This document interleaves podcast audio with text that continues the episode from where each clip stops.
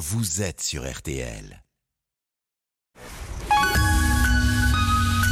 10h30, midi, Ça va faire des histoires sur RTL. présenté par Stéphane Rottenberg. Bonjour, bienvenue sur RTL. Ça va faire des histoires édition du mercredi 16 août. Si certains vous disent que si j'ai cette voix, c'est parce que j'ai fait la fête le 15 août, ce sont des menteurs, des calomniateurs. Non, j'ai été extrêmement calme, extrêmement raisonnable, mais je perds un tout petit peu ma voix. Soyez malgré tout les bienvenus. Et bien sûr, nous sommes aujourd'hui avec trois experts, j'allais dire remarquables, mais je veux pas trop qu'ils prennent la grosse tête trop vite. Autour de cette table, le spécialiste des animaux, Marc Giraud. Bonjour Marc. Bonjour, vous flattez ma modestie exceptionnelle. Absolument. Vous voulez gagner aujourd'hui, Marc? Bah, J'en ai bien l'intention. Vous êtes arrivé en studio, vous avez dit attention à. Quitte à, à aller jusqu'au coup bas, mais euh, j'y arriverai. Très bien. Mais attention, parce que vous avez un redoutable adversaire aujourd'hui, spécialiste de tout et de rien. Florian Gazan, bonjour. Bonjour, surtout spécialiste de rien, mais c'est suffisant pour gagner face à cette adversité-là. Ah, oh, il est confiant. Il a la confiance ce matin. Mais méfiez-vous tous les deux. Vous avez en face de vous Olivier Dauvert. Bonjour Olivier. Bonjour Stéphane, bonjour à tous. D'une élégance absolue. Il a mis une veste. Euh, il, a à mis, fleurs. il a mis un rideau. J'ai tout basé sur le physique, il faut le savoir. Belle Et là-dessus, je pense que c'est déjà gagné. C'est pas mal. Alors c'est vrai qu'on voit deux cultures différentes parce que vous êtes dans, vous- vous- on est à la radio. Alors je suis obligé de vous décrire un petit peu. On a un suite Marvel. On peut dire ça comme ça. C'est Marvel, ça. Voilà, avec tous les super-héros, Hulk, Iron Man, Captain America, les basiques quoi. Voilà, c'est ça. Donc, un Florent Gazan à 16 ans et demi, à peu près de. Toujours. Toujours, c'est bien. Chemise classique, mais légèrement fleurie. Bon, Oui, c'est nature, quoi. Nature, exactement. Mais alors, une veste rayonnante, spectaculaire, tropézienne. D'inspiration David Bowie, il en avait quasiment la même sur scène dans les années 70. Oh, et mon tailleur s'est inspiré, il le reconnaît. Et donc, copie avouée est à moitié pardonnée. Très bien. Et- Bon. Et, un petit serre-tête euh, qui rappelle certains dimanches à Versailles. Bon, ça commence, ça me fait plaisir. J'aime bien quand ça commence comme ça. Vous êtes en forme, vous le savez les amis. Trois manches. À chaque fois, vous avez trois minutes pour raconter la meilleure histoire possible. Et vous qui nous écoutez, vous votez pour votre histoire préférée. Pour gagner quoi Bien sûr, un séjour au parc Astérix pour quatre personnes pour assister à la nouvelle attraction Toutatis. Mais bien sûr, vous gagnez aussi toutes les autres attractions et puis l'hôtel, euh, les restaurants, etc. Bref, un très très joli cadeau. On va commencer avec Florian Gazan parce qu'on a peur de rien ici dans Ça va faire des histoires. Ouais. Florian, sur cette première manche, c'est votre spécialité bien sûr. hein. Donc vous choisissez parce que vous en avez plein ce que vous voulez et vous avez trois minutes. Attention, c'est parti. Ben, je vais vous parler d'un d'un dessin animé, le dessin animé Bip Bip. Vous vous souvenez de ce dessin animé je vais vous expliquer pourquoi il s'est tiré d'une histoire vraie. Vous connaissez Bip Bip, hein, cet oiseau supersonique qui court en tous les sens dans le désert. Voilà. En criant ça pour échapper au coyote qui élabore toutes sortes de stratégies fumeuses pour l'attraper et le manger, ce qui n'arrive évidemment jamais à faire. Et ben dans la réalité, en fait, c'est vraiment ce qui se passe. Pas de façon aussi délirante que dans les dessins animés, mais quand même, déjà, Bip Bip existe vraiment. hein. Son espèce s'appelle le géocoucou de Californie. Absolument. Voilà. Géo coucou coureur. Exactement, nom origine américain. Le Marc Giraud réagit parce qu'il sent que vous empiétez sur ses plates-bandes. Évidemment, je, comme je sais qu'il ira jamais sur les miennes. sur les. Ben oui, il n'y en a pas, c'est ça le truc. Et le nom original de ce géocoucou, c'est le Greater Roadrunner, Roadrunner, Roadrunner. qui est comme par hasard le nom de Bip Bip aux États-Unis. Ouais, il s'appelle pas Bip Bip là-bas. Cet oiseau euh, plus petit que dans le cartoon, il fait à peu près 30 cm de haut environ. Il vit dans le désert comme Bip Bip. Il a une longue queue et une crête comme Bip Bip. Et il préfère courir plutôt que de voler comme comme Bip Bip. Bip, bip. Donc vraiment c'est lui et Il vrai vraiment vite? Il est capable d'atteindre une pointe de vitesse à plus de 40 km Mais non. heure. En gros, euh, Usain Bolt, c'est 43 km heure. Donc à peu près, il court à peu près à la même vitesse qu'Usain Bolt. Le, voilà, le problème du géocoucou, c'est que le coyote, euh, dans la vraie vie, court encore plus vite que lui. Aïe. Et c'est la petite différence avec le dessin animé. Le coyote, ça monte à 70 km heure. Ah oui. Autant vous dire qu'il peut le rattraper tranquillou, prendre une fois, faire un selfie, le bouffer et réaliser le fantasme de- du coyote du dessin animé, le manger. Donc ça, c'est un peu le problème. Dernière chose quand même, en vrai, le coucou, le géocoucou ne fait pas bip bip. Le vrai bruit du géocoucou, c'est bip bip, c'est ça. Ah, c'est pas loin. Voilà, c'est quand même pas terrible. On comprend mieux pourquoi son créateur Chuck Jones en Je vais poser 48 une réclamation Ah, pour préfère lui faire l'utilisation, euh, un peu exacerbée des bruitages. Ah, il a le droit. c'est autorisé. Non, non, il a le droit. Monsieur, fallait lire le règlement. C'est pas tout d'aller acheter des fringues, faut lire le règlement. C'est vrai, je suis venu en dilettante, je dois Ah bah l'admettre. voilà, voilà. Alors, Désolé. bon, et bien, Florian, en pleine confiance, n'a pas utilisé la totalité de son temps. Non. C'était une histoire courte. Les plus courts sont souvent les meilleurs. hein. C'est pas faux. C'est pas mal. Cette histoire de Bibip, donc dans la vraie vie, il est, bo- il est rattrapé, il est mangé. hein. Et il existe vraiment le. Voilà. Et il existe vraiment. Et dans les dessins animés, on aime bien le faible en fait. Tom et Jerry, euh, c'est pareil. Hein. Ah oui, Oui, les souris. oui, c'est ça, la souris s'en sort, alors que dans la réalité, temps. c'est moins vrai. Est-ce que Florian est le meilleur raconteur d'histoire dans cette première manche chez vous Parce que la question se pose déjà. Mais attendez, attendez, attendez, les autres se préparent. Ils ont leurs petites notes, leurs petites fiches. On se retrouve juste après ça. Ça va faire des histoires Reviens dans un instant sur RTL.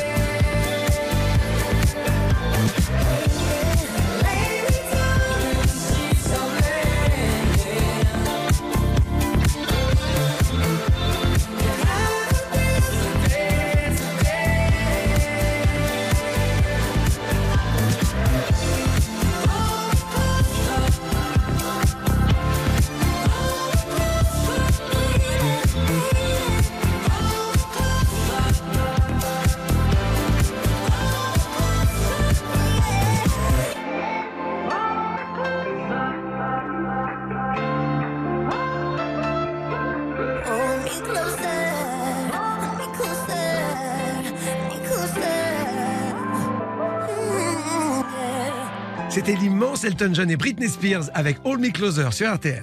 RTL, Ça va faire des histoires ça va faire des histoires sur RTL. avec Stéphane Rothenberg. Avec Florian Gazan, avec Olivier Dauvert et avec Marc Giraud. Mais c'est Olivier qui va parler, notre expert de consommation.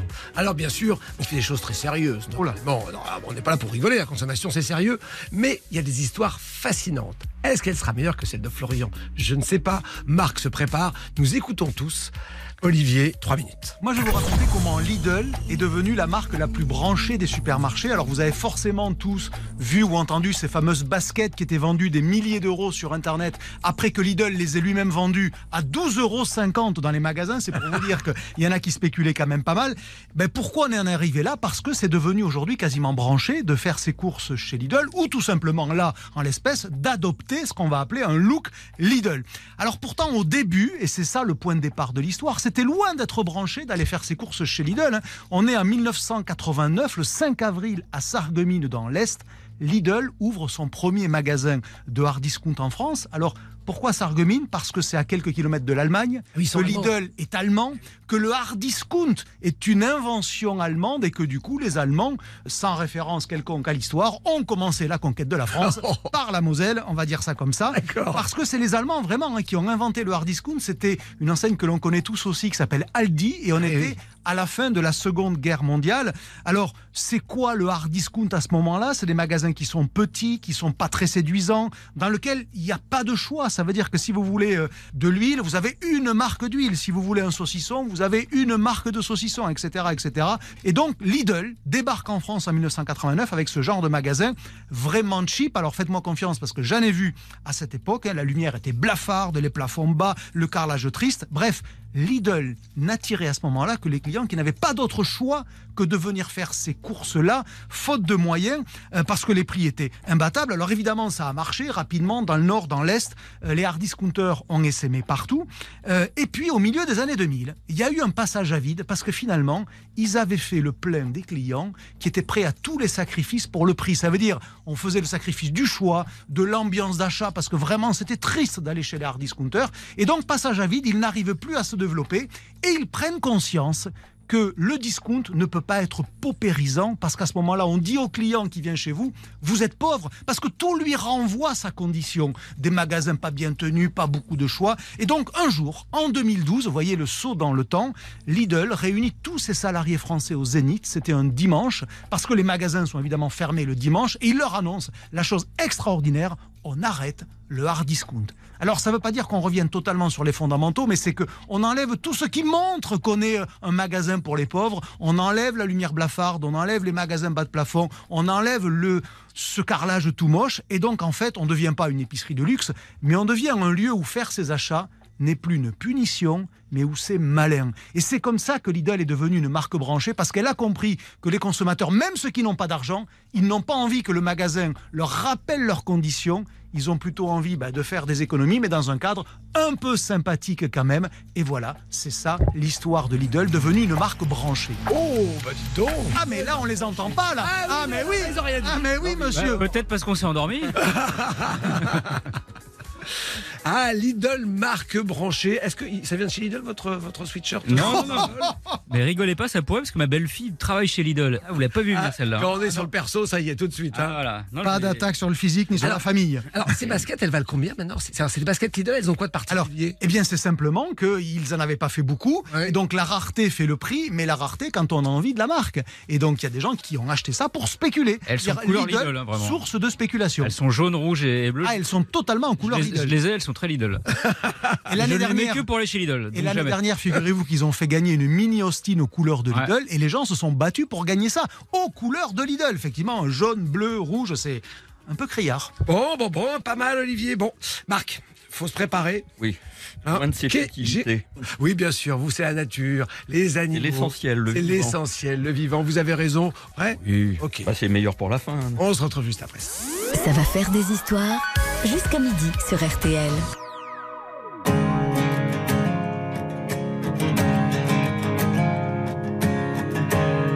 Nos visages disent, nos paysages, nos yeux plissés de toujours regarder loin.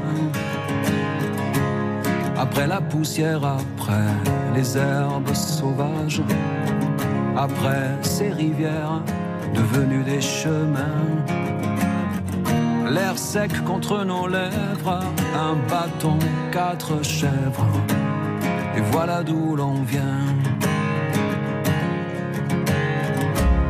On est vide dedans, comme des fantômes, on est sale dehors, comme des épouvantails, pour que nos enfants un jour deviennent des hommes. On est venu entasser comme du bétail. Vous n'avez rien à craindre, on ne vient pas pour se plaindre, c'est tout sauf un détail.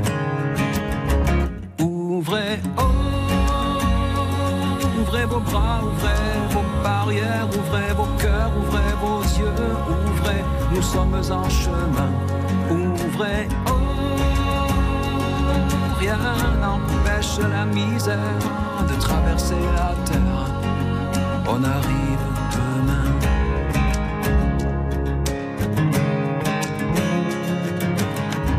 On a marché au sol, lueur de la lune, traversé des mers, longé des ravins.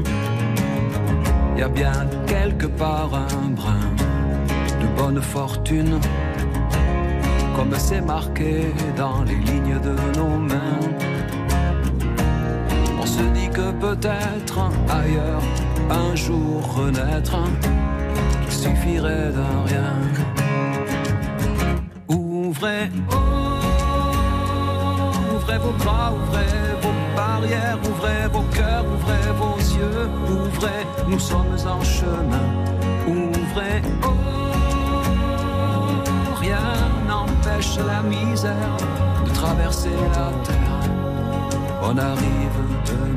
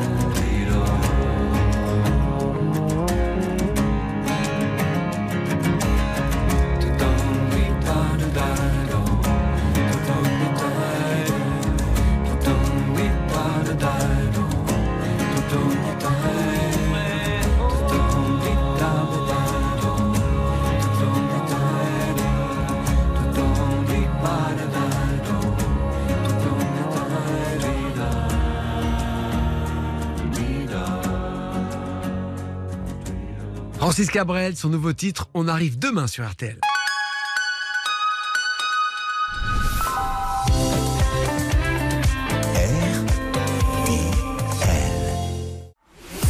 Stéphane Rothenberg sur RTL.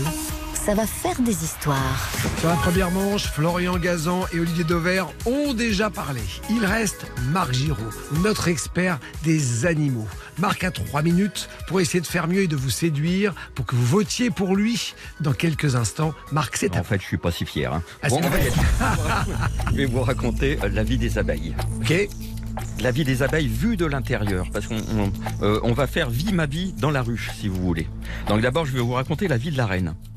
On a longtemps cru en fait que la reine c'était un roi, c'est Aristote, comme euh, c'était très euh, macho à l'époque, il s'est dit il y a quelqu'un qui domine, c'est forcément un mâle. Et puis seulement en 1586, un apiculteur a dit elle pond, donc c'est probablement une femelle. Donc aujourd'hui on sait que c'est une femelle. Donc euh, la reine on va l'appeler Elisabeth si vous voulez, comme ça ça va incarner. Bien. Donc euh, pour elle, la vie commence bien. Ça commence en fait par un vol amoureux très fougueux. Elle va s'envoyer en l'air, en l'air, si vous voulez, un vol nuptial, où elle aura euh, une bonne vingtaine d'amants. Et après, la fête est finie, elle va fonder sa colonie et pondre toute sa vie. 2000 œufs par jour. C'est, c'est pas un métier, hein. Donc, euh, grâce aux, aux réserves de sa spermathèque, alors on comprend une spermathèque, c'est comme une bibliothèque. Ça a fait rire Florian Gazan. pas des livres. Voilà. J'imagine. Donc, euh, toute sa Je vous en prends celui-là, je, je vous le rends en une semaine. Voilà. tout ça reste vivant en elle et elle pond toute sa vie. Mais elle envoie des phéromones pour que toutes les autres abeilles, c'est-à-dire 20 000 ouvrières, restent stériles et les autres une vie de boulot.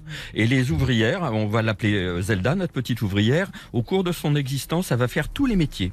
Dès son éclosion, pendant trois jours, elle va faire le ménage. Ok. Elle sera vraiment femme de ménage, donc elle va nettoyer les cellules vides pour que la, euh, la reine puisse pondre.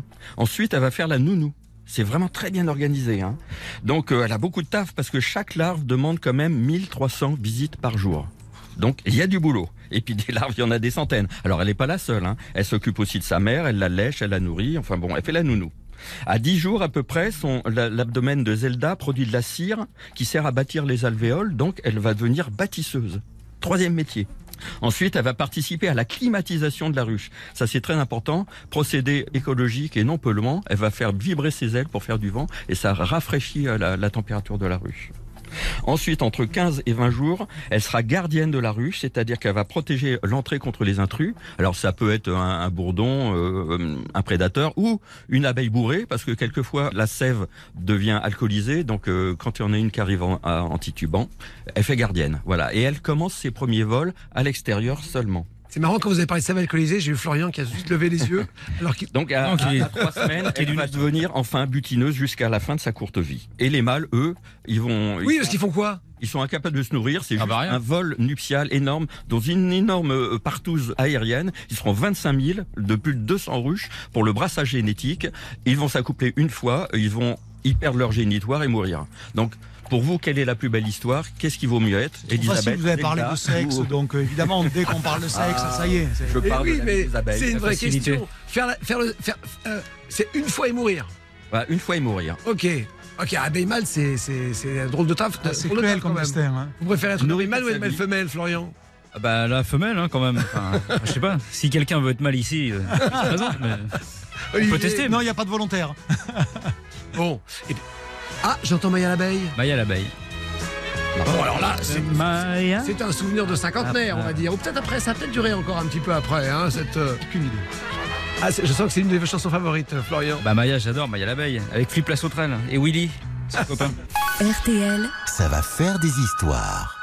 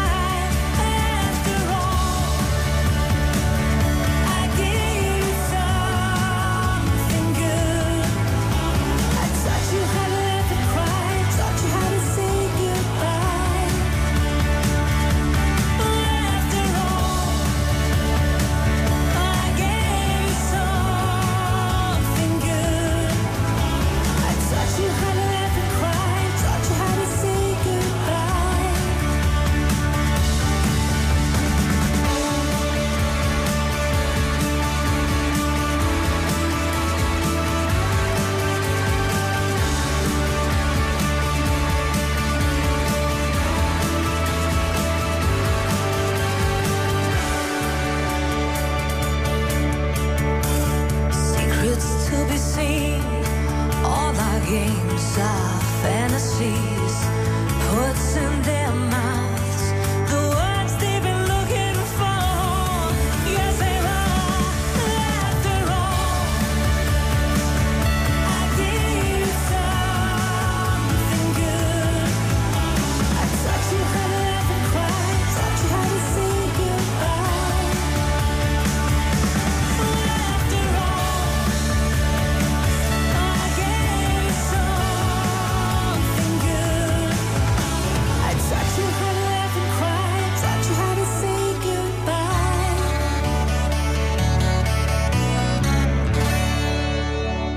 Texas avec le titre After All. C'est extrait de leur best-of qui vient de sortir avec RTL.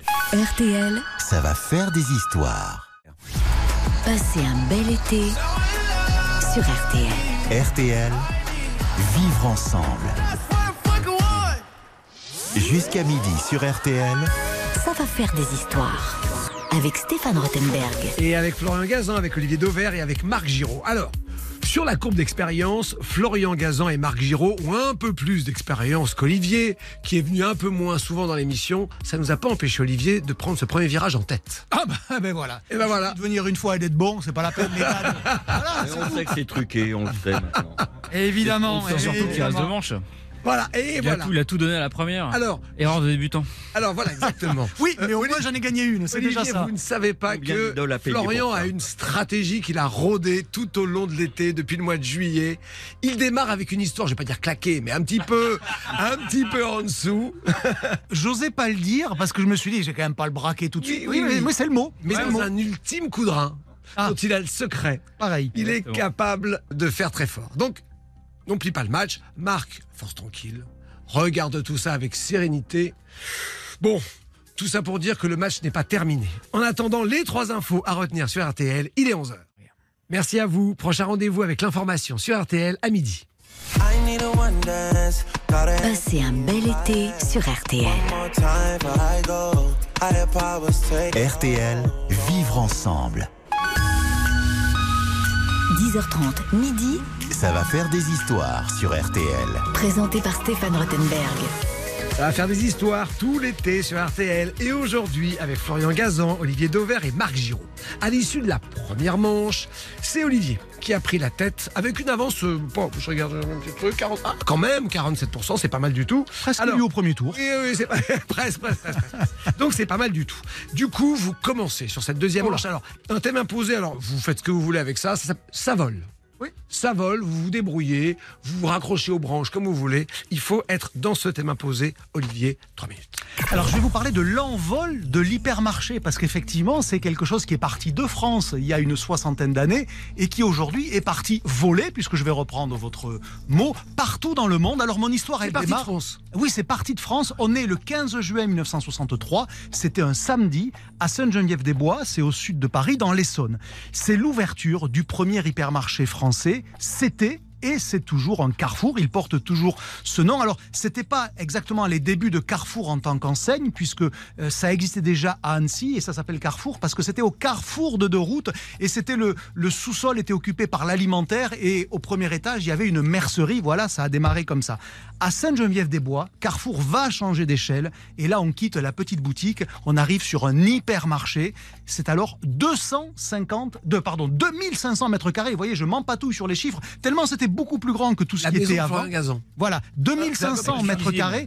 Alors, ça paraîtrait presque petit aujourd'hui parce que c'est la taille d'un Carrefour Market ou d'un Intermarché. À l'époque, c'est totalement immense, c'est un géant. Il n'y avait pas de magasin de cette taille-là en France. Il n'y avait pas non plus de parking de cette taille-là. Il y avait, écoutez bien, 500 places. Et quand vous additionnez la taille du magasin, la surface du parking, ben vous comprenez que ce genre de magasin ne pouvait s'ouvrir qu'au milieu des champs. C'est pour ça qu'on n'était pas dans Paris et qu'on était au sud de la région parisienne, à Sainte-Geneviève-des-Bois. Alors, vous me direz, j'étais pas là pour le voir, mais figurez-vous, parce que je suis né en 70, mais figurez-vous que Mamie Dauvert, qui est ma maman, était cliente le premier jour. Mais oui, elle était infirmière à l'hôpital psychiatrique de Sainte-Geneviève-des-Bois Ah, et elle y est allée, voilà, effectivement. Je lui tends la perche, il rentre dedans, allez, Ah oui, oui, tant pis pour lui, encore une attaque sur le physique. Les, audi- Ah non, les mental, là. auditeurs c'est mental. sauront- sauront faire la différence. Bon, et donc tout ça pour vous dire que mes infos, elles sont de première main. Alors ce premier jour, les clients, ils allaient de surprise en surprise. D'abord, et c'est elle qui me l'a raconté, se garer en marche avant sur un parking pour aller faire ses courses, on ne connaissait pas ça.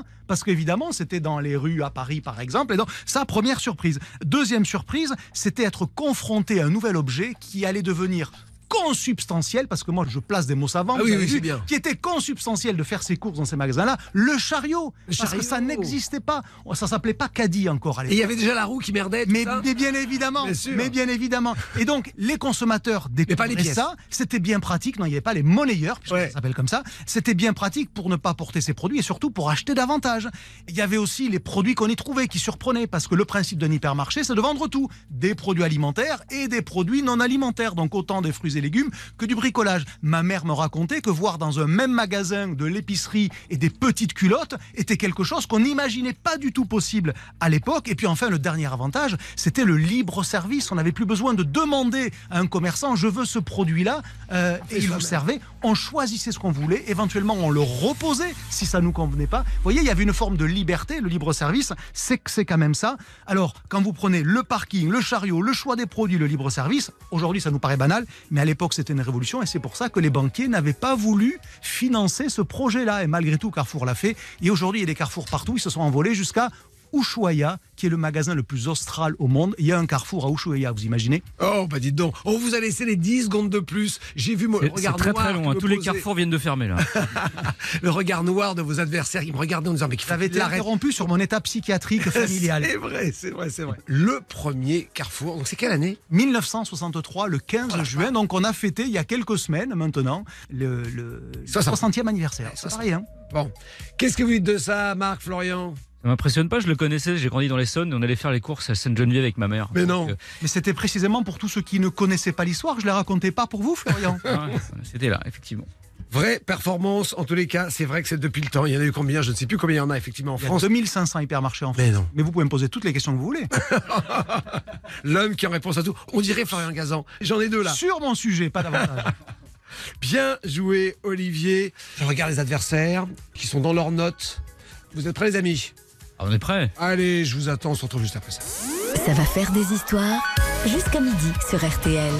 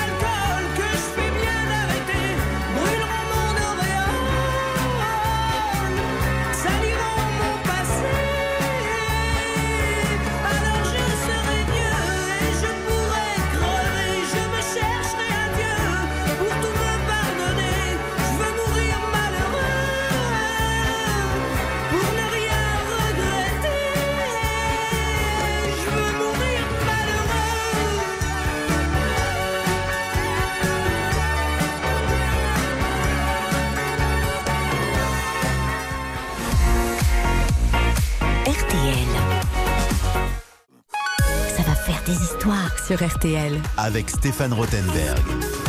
Et avec Marc Giraud, Olivier Dauvert et Florian Gazan. Le thème imposé de cette deuxième manche, c'est envol. Je pense que ça va être assez facile pour Marc Giraud qui se prépare parce qu'on imagine tout de suite, vous allez nous parler de quelque chose qui vole. Du coup, J'ai failli vous parler du serpent volant parce que c'est une histoire extraordinaire, mais je vais vous parler d'un champion du vol. Voilà, vous l'entendez. C'est le martinet. Alors, c'est pas le martinet de vos soirées so- torrides, hein, c'est vraiment le, le champion de vol. dans celle d'Olivier, juste. oui, voilà. On confond souvent avec les hirondelles, mais il est beaucoup plus grand. Il a une forme de croissant de lune, si vous voulez. Il pousse ses cris typiques. Alors, ils viennent juste de partir. Là, on est le 16 août. Ils partent vers le 5 août à peu près. Ouais. On a encore quelques-uns si vous le- levez le. Ils sont partout? Dans toute Ils la sont France partout autour de Ouais. nous, autour des forêts, des villes, partout. Donc c'est classique des bandes son des films d'ailleurs, et des fois on les entend l'hiver. L'ornithologue que je suis sursaute parce que c'est vraiment une erreur. On ne les voit que l'été. Ok. Ce qui est d'extraordinaire, c'est qu'il fait tout en volant. Il ne se pose quasiment jamais le martinet. D'abord, il mange en volant, bec ouvert. Il attrape le plancton aérien, c'est-à-dire tout ce qui il se balade dans les airs, les moucherons, les moustiques. Il s'accouple en vol. Donc comme l'abeille, il s'envoie en l'air, en l'air. Et surtout, il dort en volant. Ça, c'est vraiment extraordinaire. Ce sont les premiers aviateurs qui se sont aperçus qu'à 3000 mètres d'altitude, ils percutaient des oiseaux. Et en fait, ce sont les, les, les martinets qui viennent très très haut dans le ciel et ensuite ils redescendent en planant en pilotage automatique, en, juste avec un demi-cerveau, un hémisphère euh, simplement euh, actif, et ils se laissent couler. Un peu comme les dauphins nagent aussi en, en dormant. Incroyable. C'est le seul animal qui dort en volant? Ah oui, oui, c'est- et puis il est extraordinairement rapide. Bon, il chasse à 60 bornes à l'heure, ça c'est tranquille, il fait quand même des pointes de 200. Et s'il fait attaquer par un faucon, il peut doubler sa vitesse, 400 à l'heure. Mais non. Si, il fait au moins 500 km par jour. Et on a calculé qu'un martinet de 18 ans avait parcouru 6 millions et demi de kilomètres dans sa vie. C'est-à-dire 8 voyages aller-retour Terre-Lune. Donc c'est vraiment le champion du vol. La seule chose qu'il fait pas en volant, c'est de pondre. Évidemment. Donc il niche dans des cavités et avec le réchauffement, euh, les petits, il fait tellement chaud dans ces cavités, c'est en général dans nos bâtiments, qui s'éjectent du nid et les centres de sauvetage sont débordés par des jeunes martinets qui peuvent pas s'envoler. Euh, Ça c'est un drame du réchauffement. C'est pour martinet. Heureusement il y en a encore. D'ailleurs la légende de l'hirondelle qui peut pas décoller quand elle est au sol, c'est le martinet. C'est pas Ah d'accord. donc il faut le poser en hauteur et le laisser décoller. Je vais terminer par une très très belle histoire de martinet, celle d'Amon Han. C'est un parapentiste israélien qui a participé à un concours en Autriche. Les conditions étaient très très difficiles. Il se fait prendre par une tempête. Et là, il voit des martinets qui vont et qui viennent vers lui. Exactement comme font les dauphins avec les naufragés. Donc il les suit. Non seulement il se sort de la tempête, mais il gagne. Et cet homme-là ne connaissait même pas l'existence des martinets et depuis il est devenu un fan absolu. Donc les martinets ont des défenseurs. Levez le nez et vous verrez les dauphins du ciel. Ah, regardez, vous restez même quelques secondes. Marc, le martinet. Alors, je sais que j'ai entendu tout à l'heure en antenne, euh, Florian, lui, les martinets, ça l'énerve un peu? Ben, moi j'en ai en Camargue au-dessus de chez moi justement à cette période de l'année, euh, fin juin, euh, mi-juillet, et euh, le martinet fait aussi ses besoins en l'air, mais sur ma terrasse. C'est le problème. j'appelle ça de l'engrais et c'est excellent pour le, le jardin. Ah, moins pour les dalles. moi j'arrive chez moi, je passe le karcher, je fais des sacrés week-ends à cause des martinets. je ne peux pas passer pour un, un intégriste, évidemment. C'est une espèce protégée, un insecticide naturel et non polluant. Et détruire un nid d'hirondelle, par exemple, c'est 15 000 euros d'amende. Et toc Voilà. Mais c'est quand même des oiseaux très fragiles, de plus en plus rares, justement, on l'a vu, à cause du réchauffement. Donc voilà, vaut mieux supporter quelques petites fientes Évidemment. et récolter de l'engrais. Et donc, ça ressemble à une hirondelle, mais en plus grand. C'est ça un petit Voilà, peu pour un, l'opérer. Hein. un croissant de lune, c'est vraiment ça, avec ce... Fuselé, ouais. Oui, oui, oui, oui. Mais du coup, là, ils sont partis. Ils sont où maintenant? Alors, ils, ils vont en Afrique du Sud, je les ai vus en Afrique. euh, Ok. ouais, bah oui, ça, Ah, c'est vite ça les à gêne pas. Oui, oui, c'est- rien du tout pour eux. hein. Et Olivier, on l'entend plus, là. hein Non, non, mais parce que j'étais captivé, je dois le reconnaître, parce Ah. qu'apprendre qu'un oiseau peut voler à 400 km/h, c'est quand même très impressionnant. Donc, ouais, j'ai bien écouté. Hein. Ah, il est sport, Olivier. Je vais quand pas même, voter pour ouais. lui pour autant. Non, Il faut quand même pas non plus déconner. Il y a des limites. Mais voilà, la sportivité, ça va quand même s'arrêter euh, à la victoire personnelle. Oui, oui, oui, oui. Non, mais c'est bien joué. Bon, et il reste plus que Florian pour cette deuxième manche qui se prépare. À tout de suite. Run away, right now, let's just run away. All that talk is killing me. One last shot, hold on to me.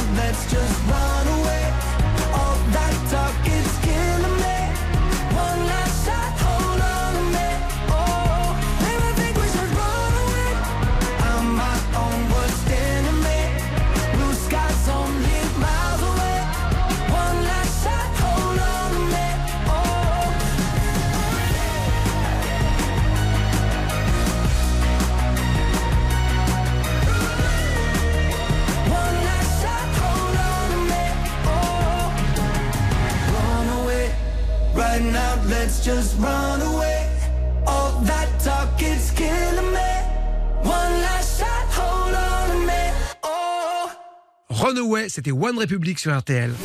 Pour voter directement sur votre application RTL, vous cliquez sur le logo de Ça va faire des histoires, puis sur Voter, et vous sélectionnez le nom de l'expert qui a, selon vous, raconté la meilleure histoire. RTL, Ça va faire des histoires. Stéphane Rothenberg sur RTL. Ça va faire des histoires. Normalement, à ce moment de l'émission, c'est là que Florian Gazan prend son envol, tel Comme le martinet. Le Martinet, voilà. Voilà. Je vais vous fouetter, moi. C'est là qu'il se prépare. Normalement, ça commence avant vraiment, le coup de grâce de la troisième manche, mais on n'en est pas encore là. Florian, le thème imposé, c'est ça vole. Ouais. C'est cette deuxième manche. Est-ce que vous êtes prêt? Je suis prêt. C'est parti. Et je vais vous parler de quelqu'un qui vole. Bon, il n'a pas le pouvoir, mais il a la cape qui va avec. C'est Batman. oui. Et je vais vous raconter pourquoi, sans un livre d'histoire, il ne s'appellerait pas Bruce Wayne, hein, le playboy milliardaire, dont on ne peut pas imaginer un seul instant qu'il est l'homme chauve-souris, comme on ne pouvait pas imaginer que euh, Don Diego de la Vega était Euh, Zorro. Des Zorro, voilà. Et C'est d'ailleurs une de- des sources d'inspiration de Batman qui est totalement assumée par les créateurs. La preuve, dans la première BD en 1939, quand les parents de Bruce Wayne sont assassinés, ils sortent du cinéma où ils avaient emmené leur fils voir le film Le signe de Zorro. Donc là, c'est clair, la filiation, elle est là. C'est un clin d'œil qui est voulu par Bob Kane et Bill Finger, les créateurs de Batman, comme l'est le nom de Bruce Wayne, qui n'a pas été choisi au hasard, et je vais vous expliquer d'où ça vient. En fait, c'est en référence à deux héros historiques. Bruce, c'est en hommage à Robert Bruce, le premier héros d'Écosse qui lui a donné son indépendance au XIVe siècle, les libérant des, des Anglais. Et d'ailleurs, il apparaît dans le film Braveheart avec euh, Mel Gibson, Ok. le fameux Robert Bruce. Quant à Wayne, là aussi, c'est un personnage historique. C'est un général américain du XVIIIe siècle qui s'appelait Anthony Wayne, qui aurait pu d'ailleurs aussi inspirer le Joker, parce qu'on le surnommait Anthony le Fou, car il avait des stratégies un petit peu suicidaires, mais bon, ça a marché. Il a remporté des batailles contre les Anglais, et puis après contre les Indiens. Bon là, du coup, il a une image un petit peu controversée aux États-Unis, mais enfin, il est quand même l'idole des créateurs de Batman, et pas seulement. Il y a un autre euh, grand réalisateur hollywoodien qui adorait ce personnage, c'est Raoul Walsh. Et il a emprunté son nom pour en faire le pseudonyme d'un jeune accessoiriste qu'il avait repéré quand il déchargeait un camion et à qui il avait fait passer un essai concluant pour tourner un western. Ce garçon s'appelait Marion Morrison et c'est comme ça qu'il est devenu John Wayne. Ah oui. Voilà. Je ne savais pas que c'est un pseudo? La même. Ah bah si si, il s'appelait Mar- il s'appelait Marion. Ouais. Pour un cowboy, C'est moins viril. C'est pas terrible. Et John Wayne, c'est comme Anthony Wayne et Bruce Wayne, c'est la même racine, la même origine. Voilà l'origine de Bruce Wayne. Pas mal, Bruce Wayne, donc le super-héros Batman. Je sais pas combien il y a eu d'adaptations au cinéma maintenant, ça fait un nombre de films absolument incalculable. Il y en a eu beaucoup. ouais. Vous préférez Batman, Superman euh, C'est quoi votre super-héros préféré Alors, à la DC Comics, je préfère Batman à Superman. Je Pourquoi Superman n'a aucun intérêt. Ah bon Ouais, Il est quasiment invincible à part la kryptonite, donc voilà, super précieuse. Batman, c'est plus intéressant parce qu'il est, il est plus- beaucoup plus torturé, il est pas si gentil que ça. Et euh, chez Marvel, puisque vous me demandez, moi je suis très Iron Man. Voilà, Iron Man. Voilà. Donc en fait, des gens normaux qui, grâce à la technologie ou leur savoir, s'améliorent. Exactement comme Les moi. super-pouvoirs. c'est- les super-pouvoirs, c'est pas trop votre truc. Ah, J'adorerais en avoir un. Ouais. Lequel? Bah, celui de gagner toutes les émissions cet été, déjà. Mais... Marc, Je ne je l'ai pas. vous imagine pas regarder les, les films de super-héros. Oui, j'adore. Ah, c'est vrai? Oui, oui, oui, bah, je suis resté très ado. Non, mais je m'intéresse pas qu'aux animaux. Non, mais je sais bien. Bah, c'est une grande source d'inspiration des super-héros, les animaux. Hein. oui, quand même. Spider-Man, Et moi, euh, j'aime beaucoup Spider-Man. Ah oui? Comme ça, ouais. Je trouve qu'il est super bien dessiné. D'accord. Et cette idée comme ça de l'homme araignée, cette idée d'avoir des pouvoirs animaliers, j'allais dire. euh, Oui, bah, c'est drôle tellement les Américains ils sont ils sont toujours plus fort que le plus fort que le plus fort. euh, Bon, c'est assez drôle. Au second degré, c'est bien. Olivier, est-ce que vous êtes super-héros, vous, ou pas Ah, du pas tout du tout. Ah non, moi je suis ras du carrelage, les magasins, les têtes de gondole. C'est supermarché. Voilà, voilà, la ménagère, la, mais la fameuse ménagère de moins de 50 Mais bien ans. sûr. Voilà, c'est mon héroïne, on va l'appeler comme ça du coup. Mais pourquoi pas, hein? Bon. J'ai hâte de savoir le score, la hiérarchie avant l'ultime manche. Je vous donne les tendances après cela. Ça va faire des histoires? Reviens dans un instant sur RTL. Eh oh, c'est pas bientôt fini tout ce boucan, ce vacarme. Y'en a qui dorment la nuit. Pas moi, pas moyen d'arrêter les rêves partis dans mon crâne.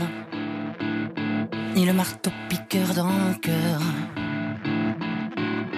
J'ai pas fermé l'œil de la nuit, c'est pas l'envie qui manque, c'est le manque qui s'impose. Pas ma dose, plus de concert, paraît qu'on sert plus à rien.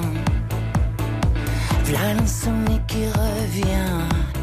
Et ben tant pis, youpi, que danse mes nuits blanches et mes idées noires. Et si l'espoir brille par son absence, it shine. J'ai perdu le sommeil, mais t'inquiète. It shine. J'ai gardé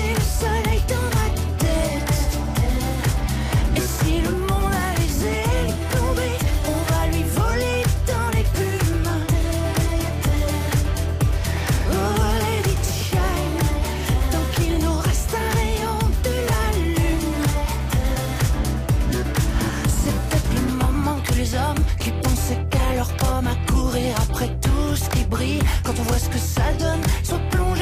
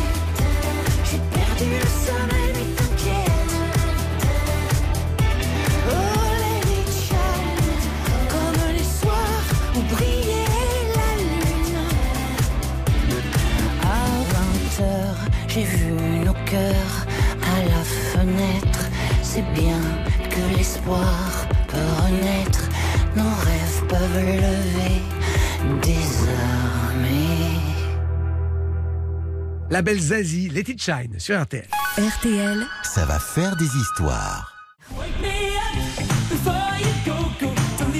passez un bel été sur RTL. RTL, vivre ensemble. RTL, Ça va faire des histoires. Oh mais ça y est, c'est la troisième manche, la dernière ligne droite de ça va faire des histoires pour ce mercredi 16 août. Toujours avec Florian Gazan, Olivier Dauvert et Marc Giraud. La première manche, c'était Olivier qui était en tête avec une belle avance. Olivier, vous êtes toujours en tête. Eh oui. Mais l'avance s'est sérieusement réduite. Vous avez perdu 10 points. 11 points dans les sondages. Je préfère arriver essoufflé et premier que tranquille et deuxième. C'est vrai, c'est vrai, c'est vrai. La tendance, attention, la pente descend, on va voir. Ça veut dire qu'on a un sérieux. Je veux dire comme qui clôt la marche. Ah bah c'est Florian pour l'instant. Oui, mais c'est. Qu'est-ce qui se passe Vous connaissez le principe de la remontada Oui, oui. Voilà. Il est temps de s'y mettre. Exactement. Troisième manche, carte blanche. C'est à vous de jouer dans le, le thème que vous voulez. Même si vous voulez sortir de votre spécialité, vous avez le droit. Hein, vous faites absolument comme vous le souhaitez. C'est Marc qui va commencer. Je suis Dernière banderie. de confort justement. C'est vrai vous raconter une histoire, non pas euh, un animal, mais une histoire. C'est parti. C'est celle de l'incroyable épopée de la première girafe qui a jamais posé les sabots sur le sol français. Il n'y avait jamais eu de girafe en Europe en dehors de l'époque romaine, les jeux du cirque, quelques-unes, c'est tout. Et pendant 2000 ans, rien. Et en 1824, le pacha d'Égypte, Mehemed Ali, il décide de faire le cadeau d'une girafe au roi Charles X. Donc on capture de jeunes femelles au Soudan, très douces, petites, gentilles, apprivoisables à cet âge-là. Donc on les embarque pour le- l'Europe. Il y en a une qui meurt, d'ailleurs elle était destinée au roi d'Angleterre, elle meurt. Donc il n'en reste plus qu'une pour le- roi de France. Donc euh, elle part en Europe avec deux hommes, Hassan et Attir, un arabe et un africain, qui seront ses soigneurs particuliers jusqu'au bout du voyage et jusqu'à la fin de sa vie. Pour traverser la Méditerranée, comme c'est une girafe, qu'on n'a jamais vu ça, on découpe une ouverture sur le pont du navire quand même, afin qu'elle se brise pas le cou. Et le 31 octobre 1826, elle débarque à Marseille et pose ses sabots sur le sol français pour la première fois. Mais pour raison sanitaire, elle est mise en quarantaine. Mais heureusement, on la balade tous les jours et les Marseillais n'en reviennent pas. Elle devient déjà une espèce d'héroïne, de star, quoi. Bon, évidemment, on est à Marseille, il y a quelques exagérations, on parle d'un monstre gigantesque, etc. Et les foules commencent à arriver. Elle n'a pas encore démarré son voyage qu'elle est déjà une star. Et en plus, là, une légende vivante de la science arrive, c'est Étienne Geoffroy de Saint-Hilaire. Il vient la voir il en tombe raide amoureux. Et il décide, malgré ses 55 ans et surtout son arthrose qui le fait atrocement souffrir, de suivre la girafe tout au long de son périple à pied pendant 800 km jusqu'à ce qu'elle voie le roi. Donc il a fait habiller d'un costume imperméable sur mesure, évidemment dur à faire avec le cou qui se boutonne euh, sur le devant, et c'est parti. Le 20 mai 1827, la caravane débarque, très folklorique, alors avec à sa tête le savant, escorté de la gendarmerie, les soigneurs, trois vaches laitières, une antilope, deux mouflons, et euh, on prévient à l'avance les communes qui vont être traversées, parce que les chevaux, quelquefois, ils sont paniqués, ils se cabrent, ça provoque des accidents. On arrache le toit de certaines granges pour abriter la girafe, enfin vraiment c'est du sur-mesure, et le 30 juin à Lyon, c'est quasiment l'émeute. Il y a 30 000 personnes qui sont amassées sur la place Bellecour pour voir et surtout toucher la, la girafe. Elle est sevrée, elle mange de la bouillie de blé et elle veut attraper des feuilles d'arbres. Et là, la foule est horrifiée parce qu'elle croit voir un serpent noir qui sort de sa bouche et en fait, c'est sa langue. On n'a jamais vu une girafe, on n'a jamais vu une langue. Et enfin, c'est l'arrivée à Paris devant une haie continue de milliers de gens le 30 juin 1827. Elle est présentée au roi qui l'a fait marcher parce que sa marche l'ambre, c'est une curiosité. Et elle restera 18 ans au Jardin des Plantes et elle provoquant une véritable girafomania avec des, vis- des vaisselles à son effigie, des pianos, des savons, des gâteaux, des chansons à, à- à sa gloire. Et elle restera comme ça jusqu'à la fin. Et ça sera l'événement le plus important, euh, en dehors d'une petite révolution en 1830, Oui. du règne de Charles X. D'accord, on était tous scotchés par votre histoire, euh, Marc Giraud. Euh, Florian, je vois vous- les yeux au ciel. Non, non, j'avoue, c'était c'était passionnant.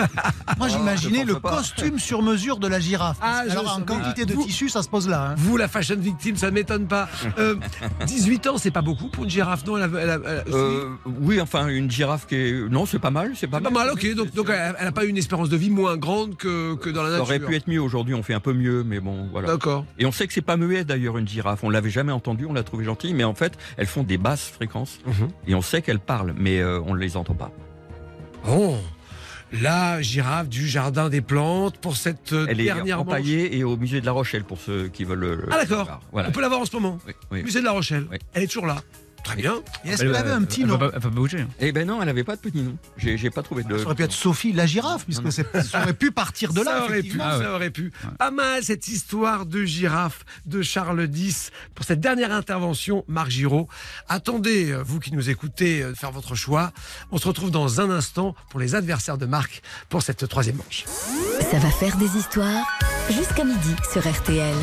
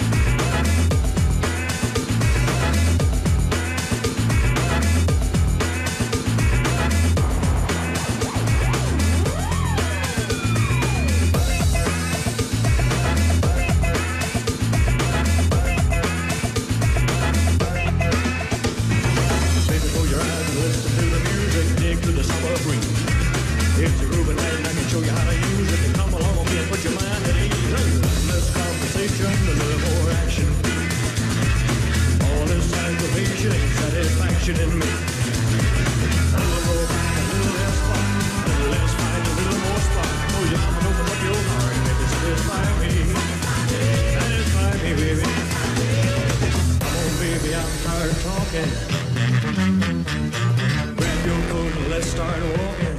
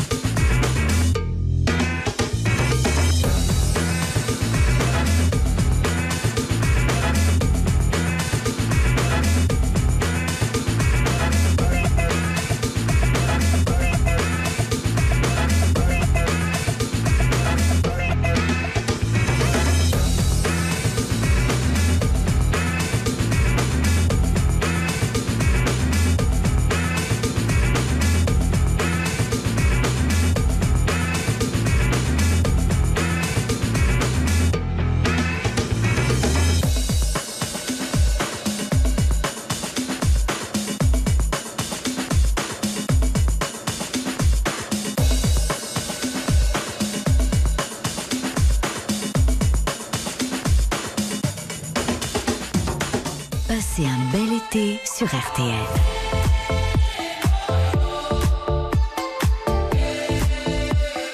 RTL, vivre ensemble.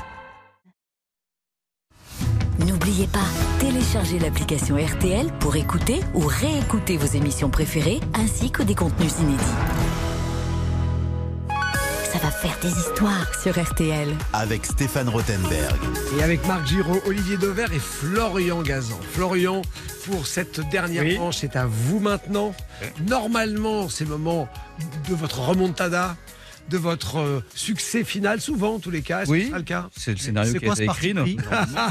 C'est quoi ce parti pris, Non, c'est arrivé déjà, je ne dis pas, c'est arrivé souvent. Ça suffit pas pour en faire une règle. Vous avez raison, je dois rester la Suisse ici. Mais là, ça, va le devenir aujourd'hui, en direct. Allez, feu Je vais vous expliquer pourquoi Ben Affleck, oui, qui c'est Ben Affleck, le beau gosse d'Hollywood, garde un souvenir très douloureux du film Armageddon. Hein, vous vous souvenez aussi d'Armageddon, film de catastrophe de 1998 dans lequel un astéroïde menace de s'écraser sur la Terre, il faut l'intercepter. Et qui qu'on envoie, évidemment? Eh ben Bruce Willis et ses hommes spécialisés dans le forage de pétrole, au son, évidemment, d'Aerosmith. Alors, qui n'a pas emballé là-dessus Ça, Apparemment pas beaucoup de monde dans studio.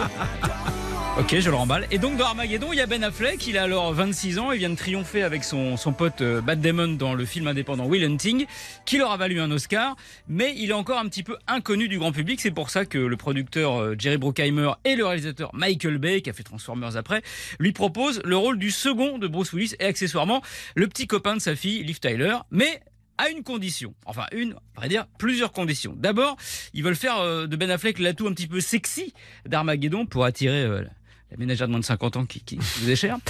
Et donc, pour ça, il lui, bah, il lui impose d'abord de faire des UV, ok, ensuite Et- de faire un petit peu de muscu pour s'étouffer, Ah parce oui. qu'il est un peu malingre. Bon, ça, ça va, rien de bien contraignant. Ah, malingre ou un peu grassouillet Oui, ça dépend de ce qu'il boit. Surtout avec un cachet de plusieurs millions de dollars, ça va, on peut faire un peu de muscu et du V. Mais là où ça coince, c'est lors des essais. Michael Bay se rend compte qu'il y a un truc qui va pas. Il regarde Ben Affleck comme ça, bizarre.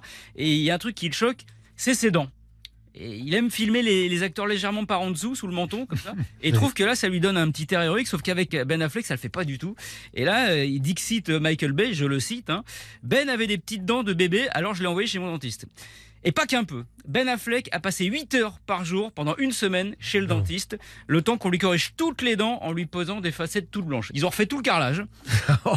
Résultat, un sourire sexy euh, Colgate, mais une facture de 20 000 dollars quand même, 20 000 dollars de ratiche. Bon, ça a été évidemment largement remboursé, puisqu'Armageddon a rapporté 533 millions de dollars dans le monde entier. Monde entier, et celui de Ben Affleck de dentier, il n'est pas étranger. Voilà, c'est- Ouais, elle est bonne, elle est bonne, elle est bonne. Ben Affleck a donc des fausses dents. Totalement. C'est un peu le Jean-Marc Morandini d'Hollywood. Mais il les a gardés après, oui, pour pas, pas Ah bah ça. oui, ça, ça, ça s'enlève pas, Stéphane. D'accord. Une fois que c'est posé, c'est posé. hein. Une fois que c'est posé, c'est posé. Voilà. Bon, bah effectivement, euh, an- anecdote intime, on va dire. C'est ça. Est-ce que ça va Ah, ça, lui- ça- ça lui a réussi quand même. Hein. Ouais, c'est Une belle carrière. Et be- belle carrière, belle carrière. Il y a eu des hauts et des bas, hein, mais belle carrière, Ouais, puis effectivement. Jennifer Lopez. quand même. Ouais. ah, je sens l'envie. Ah bah, qui n'a pas envie Bon, pas mal, Florian. C'est maintenant, Olivier, d'enchaîner sans pause. Pour faire mieux. Oh là là, je vous sens Prêt Ah, mais sans pause, avec pause, comme vous voulez. Ok, prêt à y aller? C'est parti. Alors, je vais vous amener euh, faire les courses avec moi et euh, vous faire partager les petits secrets des marques pour faire baisser les prix des produits que vous achetez, c'est-à-dire ce que vous ne voyez pas quand vous faites vos courses. Et vous risquez d'être surpris par ce que je vous racontais, mais sachez quand même, et je le dis à l'avance, que tout est parfaitement légal. C'est juste qu'en général, on vous le dit pas, on n'en fait pas de la pub, parce que c'est pas quand même toujours flatteur. Alors, euh, pour faire baisser le prix, la première euh, façon de faire, c'est de modifier les recettes. Savez-vous par exemple, quand vous achetez des raviolis en boîte, il n'y a que, écoutez bien, 4% de viande à l'intérieur, si je vous le dis comme ça, c'est quand même pas très vendeur et pourtant c'est le cas. Et vous vous attendez peut-être à trouver du bœuf parce que quand on fait du ravioli ou de la viande hachée, Oui. avec du bœuf. Et bien souvent aujourd'hui, pour faire baisser les prix, qu'est-ce qu'on met? On met du porc ou de la volaille parce que ça coûte moins cher. Vous voyez, dès qu'on modifie la recette, c'est la technique classique. Vous prenez un ingrédient qui est noble, par exemple ici le bœuf si vous avez suivi, et vous le remplacez par un ingrédient qui est moins noble et qui est surtout moins cher. Je vous amène maintenant au rayon glace, parce que c'est l'été, c'est le moment d'acheter les glaces. Eh bien, pour faire une glace, je ne sais pas si vous le savez, mais il faut de la matière grasse. Et cette matière grasse, ça peut être soit de la crème fraîche, soit de l'huile. Eh bien, quand vous voulez baisser le prix de vos glaces, et quand vous achetez des glaces pas chères ou premier prix carrément, eh bien, on met pas de la crème fraîche, non, non, on met de l'huile végétale, parce qu'évidemment, ça coûte moins cher. Si je vous dis que la glace, elle est faite avec de l'huile, ça vous, ça vous fait évidemment beaucoup moins rêver. Euh, C'est et- mieux pour la santé. Chacun voit midi à sa porte là-dessus, mais en général, à l'aveugle, les fameuses dégustations, quand on vous fait goûter une glace à l'aveugle, vous la préférez à la crème fraîche qu'à l'huile végétale. D'ailleurs, petit truc, s'il y a marqué crème glacée sur le bac que vous achetez, c'est donc qu'il y a de la crème fraîche dedans. Vous voyez, au moins vous pouvez voilà, contre-attaquer. Alors maintenant, allez, on va au rayon confiture. Là, pour faire baisser les prix, il y a deux façons de faire. Soit vous mettez moins de fruits, hein, c'est l'évidence, mais on va commencer par ça. Il peut y avoir, écoutez bien, de 35 à 50% de fruits dans la confiture. Ça fait quand même un gros écart. Soit vous modifiez le sucre que vous utilisez. Quand vous faites de la confiture à la maison, bah, vous mettez des fruits et du sucre, le fameux sucre blanc, ce qu'on appelle du saccharose. Eh bien, les industriels, quand ils veulent baisser les prix, qu'est-ce qu'ils font? Ils mettent pas du saccharose parce que ça coûte cher et c'est difficile à mettre en œuvre. Ils mettent ce qu'on appelle du sirop de glucose fructose. C'est un aliment ultra transformé qu'on fait à partir de l'amidon de maïs et l'amidon de blé. Ça a comme vertu que ça coûte beaucoup moins cher à faire. Ça a aussi le fait qu'aucun nutritionniste ne vous le conseille parce que c'est quand même pas le produit euh, qui est euh, le plus sympa à avaler, mais ça fait baisser le prix. Et puis, puisque vous voulez un dernier secret à la demande générale, Oui, bien sûr.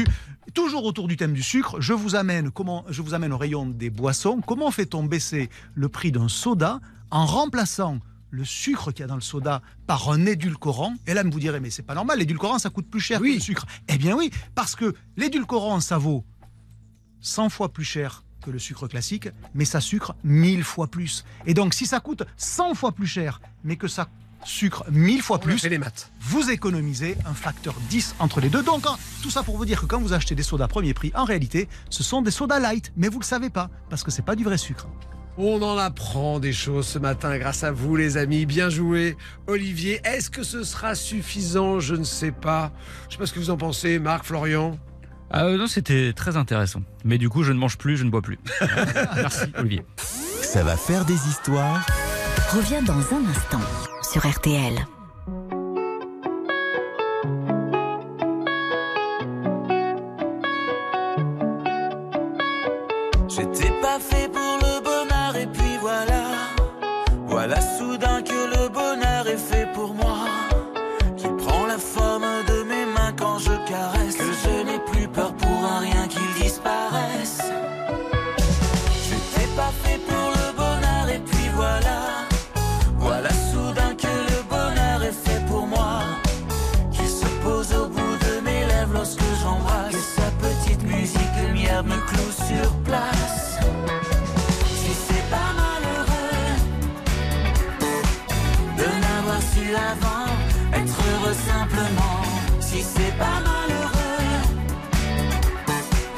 D'avoir su aussi peu simplement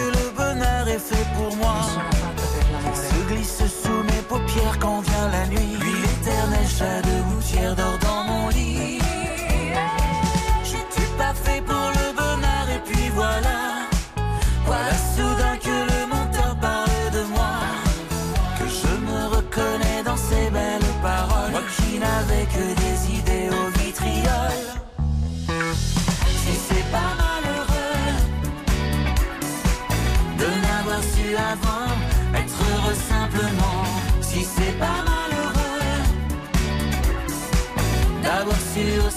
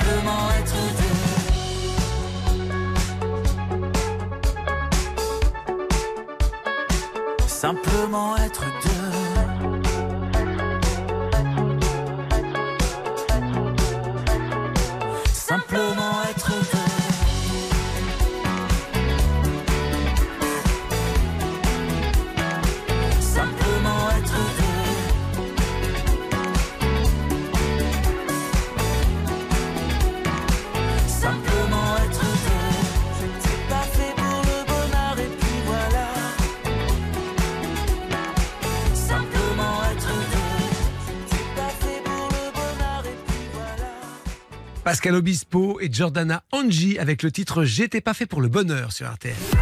Pour voter directement sur votre application RTL, vous cliquez sur le logo de Ça va faire des histoires, puis sur Voter et vous sélectionnez le nom de l'expert qui a, selon vous, raconté la meilleure histoire. RTL, Ça va faire des histoires.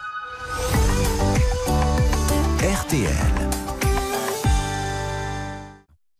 Jusqu'à midi sur RTL. ça va faire des histoires. Avec Stéphane Rothenberg. Qui l'a emporté aujourd'hui? Ah, vous aviez du choix. Hein Florian Gazan, Olivier Dauvert, Marc Giraud, des costauds, des vrais raconteurs d'histoires. C'était intéressant. Mais qui a gagné? Pour cette édition du 16 août, le gagnant, c'est Olivier. Bravo Olivier Merci, Bravo merci, merci. Vous avez réussi. Alors je remercie ma maman, mon papa, ma chérie, mes enfants. Mais c'est formidable. Et oui, exactement. Alors, c'est vrai que l'avance du début a bien servi. Parce qu'effectivement, ça a glissé d'anecdote en anecdote. Ne minimisez pas Non, non, Le Encore une histoire, il, est en tête. encore une histoire, il perdait quoi en gros.